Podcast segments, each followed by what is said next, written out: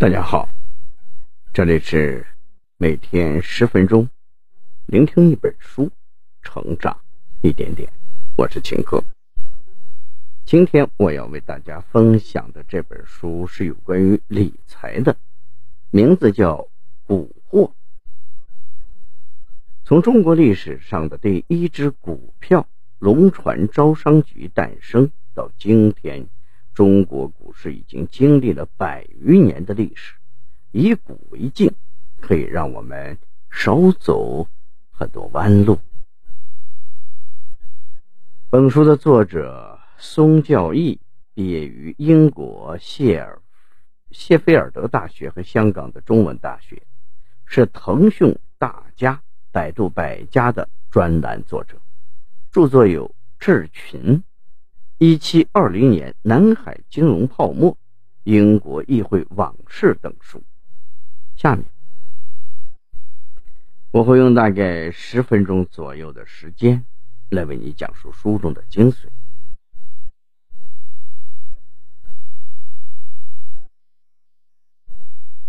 我将从一个世纪之前的中国股票市场。以及现代中国股市的数次危机这两个部分出发，带领大家了解一下近百年以来的中国股票市场。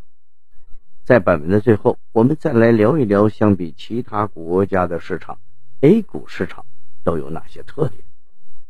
首先，我们看第一个部分的解读：一个世纪之前的中国股票市场。中国的第一只股票是成立于一八七二年的龙船招商局。当时的中国刚刚经历了鸦片战争的失败，国人开始意识到，以英国为代表的西方国家早就不是我们想象中的蛮夷小国，是时候寻求改变了。鸦片战争以后。国外的龙船大量的进入到中国的水域，在江河湖泊海中载人运货，赚取高额的利润。为了不让外国人把中国人的钱都赚去了，必须要造出足以媲美外国商船的属于中国自己的船。因此，龙船招商局的事项就被提上了议事日程。虽然上到政府，下到百姓，大家都有建立造船厂、提高中国人造船水平的设想，但是无奈当时清政府没有足够的资金来做这件事情。之所以如此，是因为之前的鸦片战争花费太大。此时清政府对于龙船招商局这件事儿，只能是有心无力了。此时向民间筹集资金。通过发行股票兴办企业的想法浮出水面。如果说造船是为了追赶欧美强国，那么学习欧洲的股份制模式同样也是一种学习。由此契机诞生的龙船招商局也非常生气，只用了五年的时间就打败了当时垄断中国的外国龙船公司，成为航运领域的龙头。到，招商局面值一百两一股的股票，历经了十年，也涨到了二百两以上。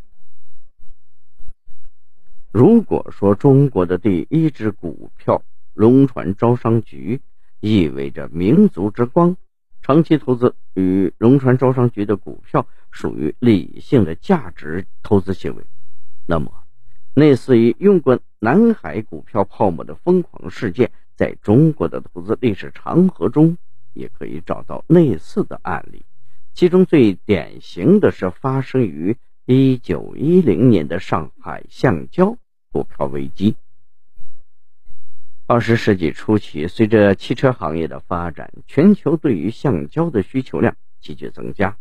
与此同时，橡胶也是众多工业产品的原材料。从汽车轮胎到鞋子、雨衣，随处可见橡胶这种材料的影子。橡胶厂广受欢迎的同时，橡胶公司的股票也自然是水涨船高。当时一些在上海股票交易所上市的橡胶公司，其股价在一个月内上涨一倍，已经成了稀松平常的事情。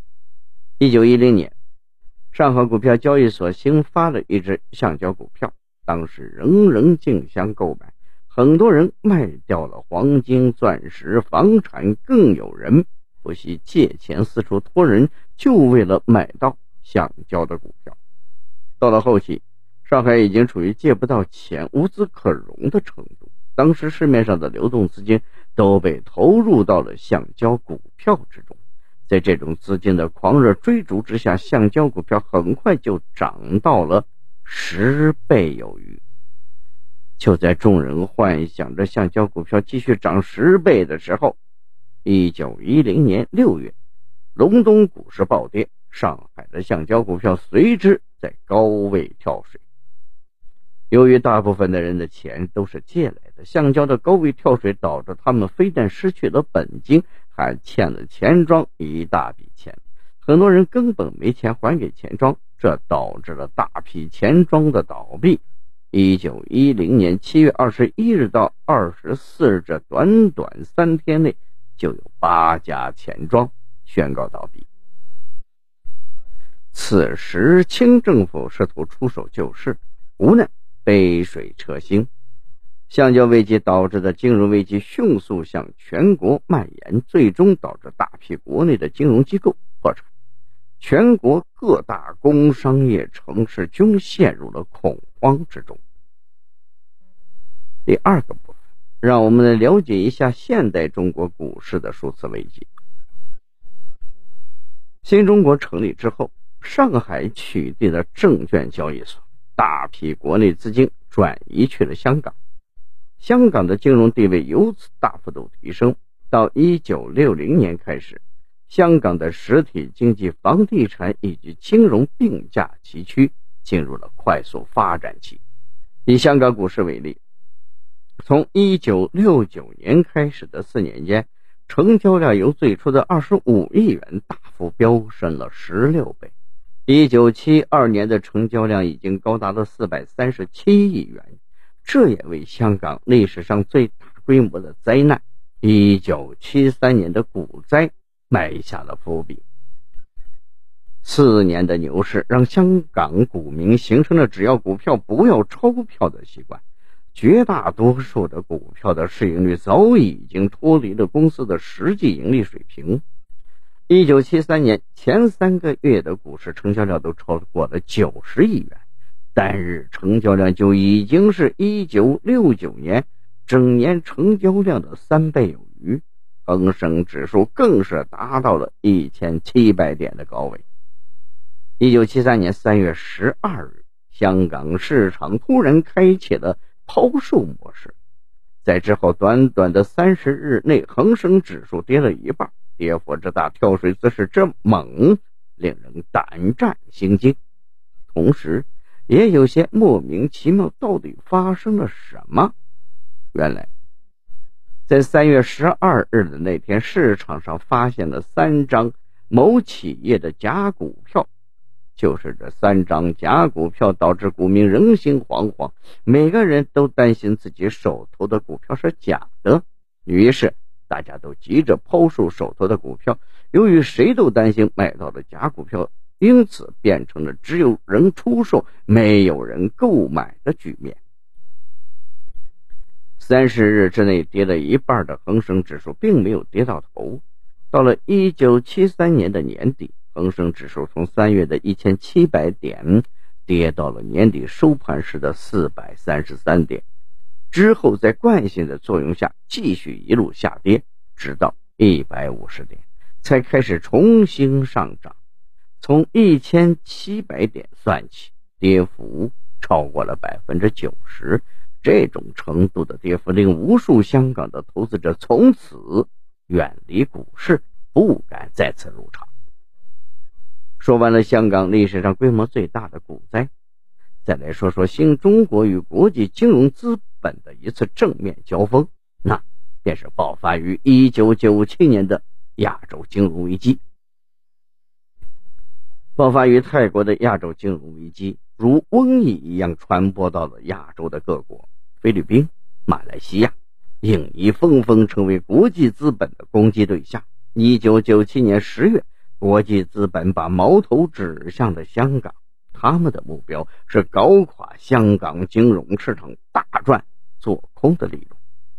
在猛烈的冲击之下，香港的总市值在一年之内蒸发了两万亿。香港人心惶惶，大家都排着队去银行把港元兑换为美元。一九九八年八月起，香港政府在中央政府的大力支持之下，与国际资本展开了大决战。作为香港政府的强大后援，中央政府一方面承诺人民币坚决不贬值，与此同时。派了两名央行的副行长，全力以赴支持香港的护盘行为。由此，在全国人民的共同支持之下，香港成为了少数能在亚洲金融危机中全身而退的地区之一。读到这里，这本书的内容我们已经了解的差不多了。最后，我们再来聊一聊，相比其他国家的市场，A 股市场的特点和其他国家比起来。我国股票市场有两个不同于其他地方的特征，而这两个特征是相辅相成的。第一个特征是我国的相关部门非常注重于对个人投资者的保护，众多的投资者熟悉的 T 加一和涨跌停的制度，虽然在很多散户的眼里是限制大家赚大钱的障碍，但事实上却实实在在的保护了。广大个人投资者的本金不会在短时期内受到严重受损。除了 T 加一和涨跌停制度，我国相关部门一直呼吁个人投资者要用自己的闲钱来进行投资，避免使用杠杆。与此同时，还加大了对于资配资平台的严厉打击度，从根源上做好了对于个人投资者的保护。因为有了以上的特征，才有了我国股票市场的第二个特征，那就是散户的比例较高。对于国外投资者而言，自己拿钱进入金融市场的风险实在是太大了，因此国外个人投资者会更愿意选择购买指数基金，以此来避免个股不可控的极端风险。而这种做法也值得我国的个人投资者学习。以上就是《古货百年中国股史的九个瞬间》（一八七二年到一九九八年）这本书的主要内容。希望大家通过我们的解读，了解到太阳底下无新事。很多投资者以为股票是中国的新事物，而事实上，中国百年之前就诞生了中国的第一只股票——龙船招商局。而类似英国南海股票泡沫的灾难，在中国也曾经发生过。明智的投资者应该以股为镜，这样可以让我们少走弯路，获得稳健的投资收益。好了，以上就是今天这本书的全部内容。恭喜你，我们又听完了一本书。每天十分钟，聆听一本书，成长一点点。我是秦科。我们下期再见。